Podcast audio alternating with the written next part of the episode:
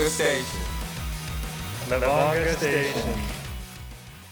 レバンガステーション。おはようございます。森本優です。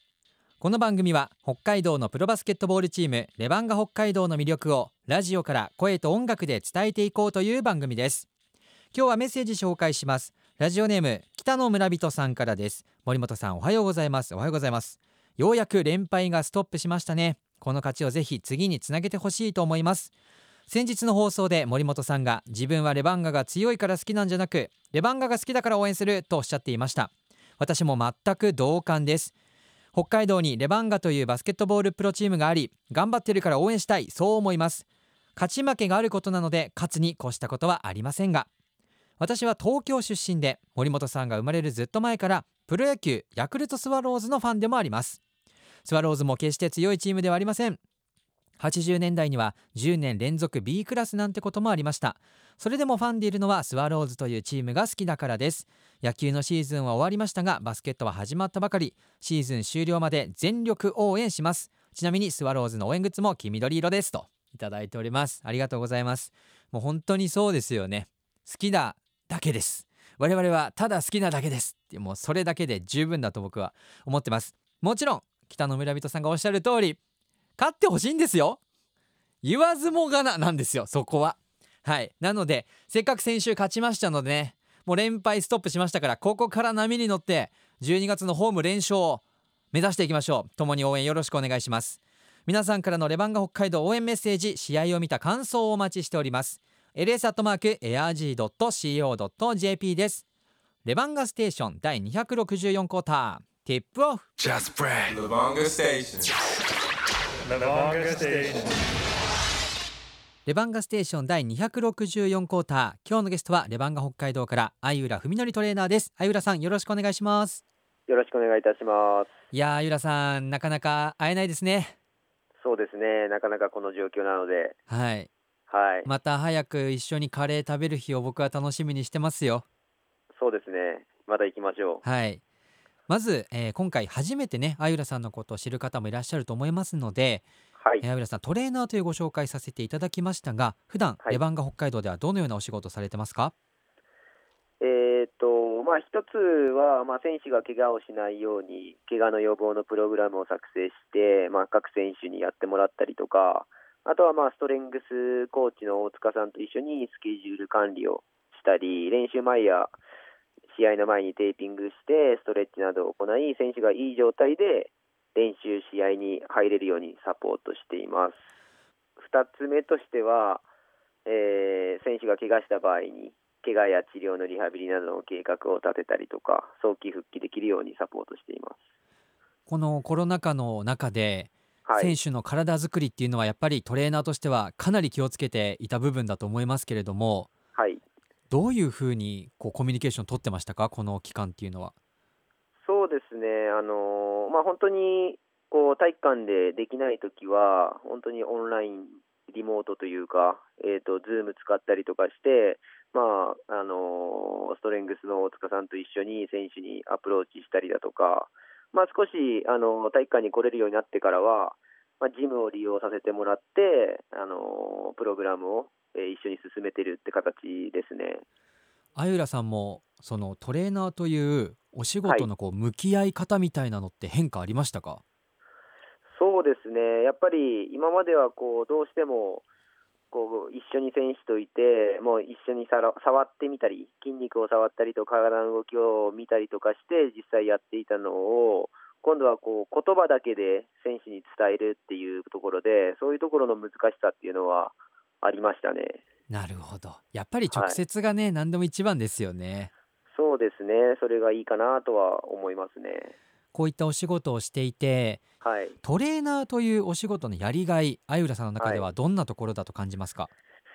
そうですね、やっぱり、まあ、僕がこの現場にいて、まあ、1年通して選手が怪我なく満足した結果を出せる時が、まあ、本当にやりがいを感じるなっていうのもありますし、また、まあ、それによってチームが勝つことができたりとかすると、またそれはそれでやりがいがあったなというか、自分が貢献できたなっていうのは感じますね。1年かけてというか1年通してこうはい、評価されるお仕事なんですもんね。そうですね、やっぱり1年ベースでっていうのは大きいですね。特に今シーズン始まっておりますがレバンガ北海道今季のチームあゆらさんから見てどんなチームだなっていう印象でしょえーまあ、簡単に言うと、去年よりも若くなってエネルギッシュなチームになったかなとは思っていて、まあ、チームのスタイルでもある40分間フルコートでプレッシャーかけて戦うっていうことをテーマにやっていますので、どんな選手が出てもエネルギーのある選手たちだなと思いますし、まあ、若い選手たちも多いので、こう負けたりとかして気持ちの波とかはあるとは思うんですけど、そこはベテラン選手だったり、経験のある外国人選手もいますので、その辺がうまくフォローしていたりとかして、バランスのいいチームだなとは思っています。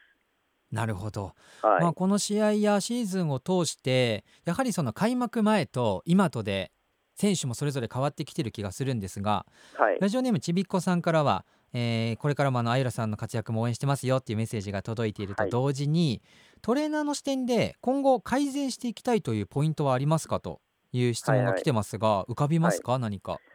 まあ、改善というか、やっぱりこうシーズンが長いので、こう夏に作り上げてきた体だったりとか、体力だったりっていうところを、まあ、いいかに1年通して最後までその体をキープできて、いいパフォーマンスを出せるのかっていうところは、まあ、僕たちのところでの課題になるかなとは思っています。今週来週と試合がないはい、週じゃないですか。はい、こういう時こそ何でしょう普段とある意味流れが違うというか1週間に必ず試合があるっていうわけじゃないのではい。トレーナーとしてはこうどういう指示を出すんですか？このタイミングは。えっと、やっぱこの時期は、ちょっとこう負荷を上げれる時期でもあったりとか、あとはまあ試合時期にはこうできない体のバランスを整える時期でもあるので、ここはやっぱりトレーニングの強度を少し上げたりとか、量を増やしたりっていう形で、ちょっと刺激を入れる形が多いですね。僕逆だと思ってました。なんかちょっとはい。あのハードな週が多かったじゃないですかその水曜日やって土日やって水曜日みたいな、はい、休ませるっていうことじゃないんですね。えっと、休暇は取ら取らせます。完全オフっていう形は今までがやっぱり少ないので、完全オフはバランスよく取らせるんですけど、その合間での強度っていうのは、できるだけ高い位置に保つようにはしますね。なるほど。えー、なんか意外でした。あ本当ですか？はい、まあ、でもおっしゃってることもすごくわかります。だから休み取った上での強度上げるっていうのはね、そうですね。へえじゃあ今後どんなチームにねシーズンを通してなっていくのか僕もお楽しみです、では一曲リクエストをお送りしたいなと思うんですけれども、はい。あゆらさん今日曲何か選んでいただきましたか？今日はですね、はい。えっと、大黒摩季さんの、はいあなただけ見つめてる。あらいいですね スラムダンクやっぱりそうなんです。ここなんか最近ちょっとこう、まあ、チーム負けてたじゃないですか。はい、で、なんかこう、自分たちで何かできるのかなとか、ちょっとこう考える時期も、時間もちょっとあったりとかして、はい、なんか初心思い出そうと思った時に、スラムダンク思い出したんですよね。なるほどで、これ聞きたくなったんですよね。やっぱね「スラムダンクの曲でもいろんな曲浮かびますがそうですね。大黒摩季さんもなんか、やっぱり、レバンガ北海道とこう、つながりあるじゃないですか。はいだからなんか、ちょっと聞きたいなーって、ふと思いましたね。じゃあ皆さんとこの曲を一緒に聴きたいと思いますはい。Just. Lubanga Station. Navanga Station. いやーゆらさん懐かしいですねこの曲そう、なんか懐かしい曲じゃないですか。はい懐かしでもなんか流れるとちょっとテンション上がるんですよねい。いやわかりますわかります？はいやっぱスラムダンク見て僕、バスケット始めたんですよ。おおまさにじゃあそうそうそうそうそう、まさになんですよ。へえだから、こうなんか、ちょっと初心に帰った時に、なんか聞きたくなるんですよね。ちなみにスラダンだとどのキャラが好きなんですか？いやー、結構好きですけど、僕、ルカワが好きですね。あそうですか天才肌のそうっすね。僕の子供を楓って言うんですよ。えそうでしたっけ？えルカワから撮ってるんですか？そルカワ楓から取って、男の子でも女の子でも、はい。楓ってつけようと思ってて、ええで、女の子だったんですよね。はい。で、楓ってつけたんですけど、はい。その、あの、木片に風っていう字あるじゃないですか。はい。その上に、桜木花道の花っていう字つけて楓って読ませて。うーわ粋 そうなんですよ。ゴリにしなかったんですねやばい、それはやばい。そうですかそうなんですよ。ということで今回あゆらさんに選んでいただきました大黒巻きであなただけ見つめてるでしたレバンガステーション第264クォーター引き続きあゆらトレーナーとお送りしていきますよろしくお願いしますお願いします。さあ前節振り返っていきます収録日時点でレバンガ北海道4勝11敗東地区10チーム中9位で前節が新潟アルビレックス BB との試合でした。14日土曜日68対7715日日曜日は82対76あゆらさん、はい。この2試合実は僕リアルタイムで観戦することができなかったんですけれども。ああ、そうなんですね。はい。あの新潟戦こう目の前で多分あゆらさんご覧になってたと思いますがはい。この2試合振り返っていかがでしたか？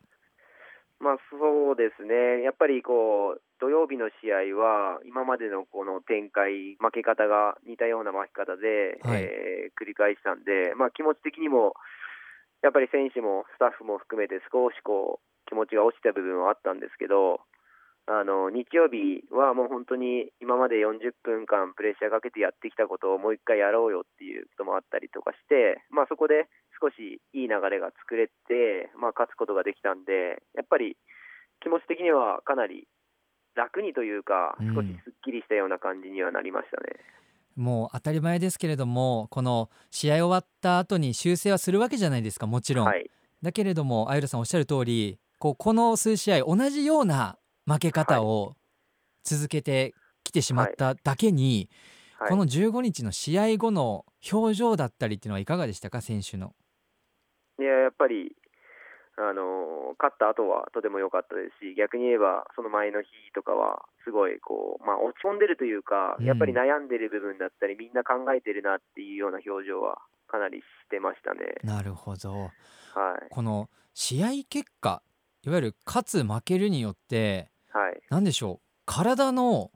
はい。なんか緊張の抜け方とかその筋肉の硬直とか和らぐとかってそういうのって関わってくるんですか、関わってきますね。やっぱり精神的な部分ってすごい大きくて、はい、やっぱり疲れっていうのも、いかに自分が緊張状態になってるかとか、つかあのまあ、嫌な気持ちになれば緊張が高まってしまいますし、はい疲れが溜まってしまうので、やっぱりこう笑顔になったりとか、まあ嬉しい気持ちになったりってすると、その分、疲労の回復っていうのはかなり変わってきますね。そうなんですねはい、やっぱそう考えるとその勝つっていうことの勝ち続けることで保たれるそのメンタル面だったり体の変化っていうのもあるんですね間違いなくあると思いますね、本当に。体も癖づくんですねってことはあると思います、本当に。メンタルも本当にあるんで、はい体とリンクしてるんで、常に。だから別々って考えずに、やっぱり常にこうつながってるっていう状況うんうんを作ることも大事ですね。あの以前アウェーのホテルではあゆらさんの部屋にこう選手の皆さんが来て、はい。まあ、ちょっとこう体をね慣らしてもらったりするっていうお話もお伺いしましたが、今シーズンもそういうことはありますか？そうですね、常にあのトレーナールームにはこう各選手が来て、こうケアを受けて、まあ、いろいろ話したりとかもするんで、はいまあ、やっぱり選手の表情だったり、まあ、疑問に思ってることっていうのは、まあ、僕はほほぼ聞き役なんですけど、うんうん。まあ、そういうのを聞いて、まあ、それで少し気持ちが楽になって、次の試合にいい状態で入れるのであれば、それはそれでこっちの仕事かなとも思ってはいますね。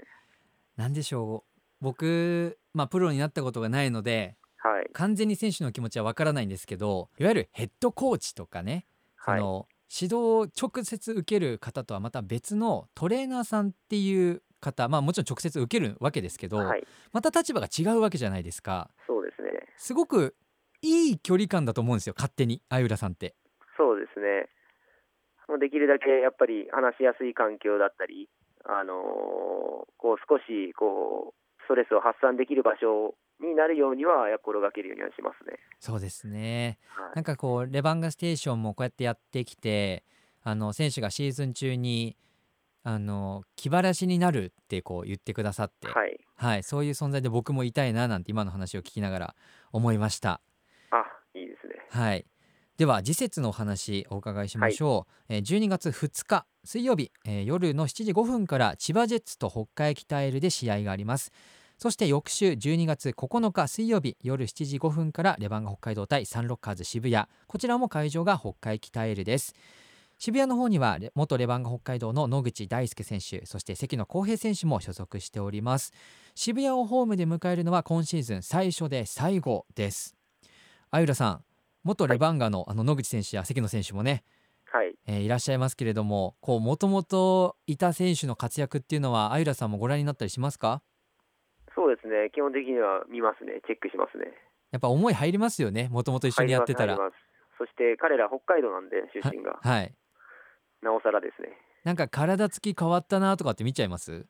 ああ見ますね。動きだったりとか、はいその体つきだったりとかして、なんかどんなトレーニングしてんのかなとかっていうのも気になったりはしますね。えー、やっぱその目線はトレーナーさんならではですねそうですね。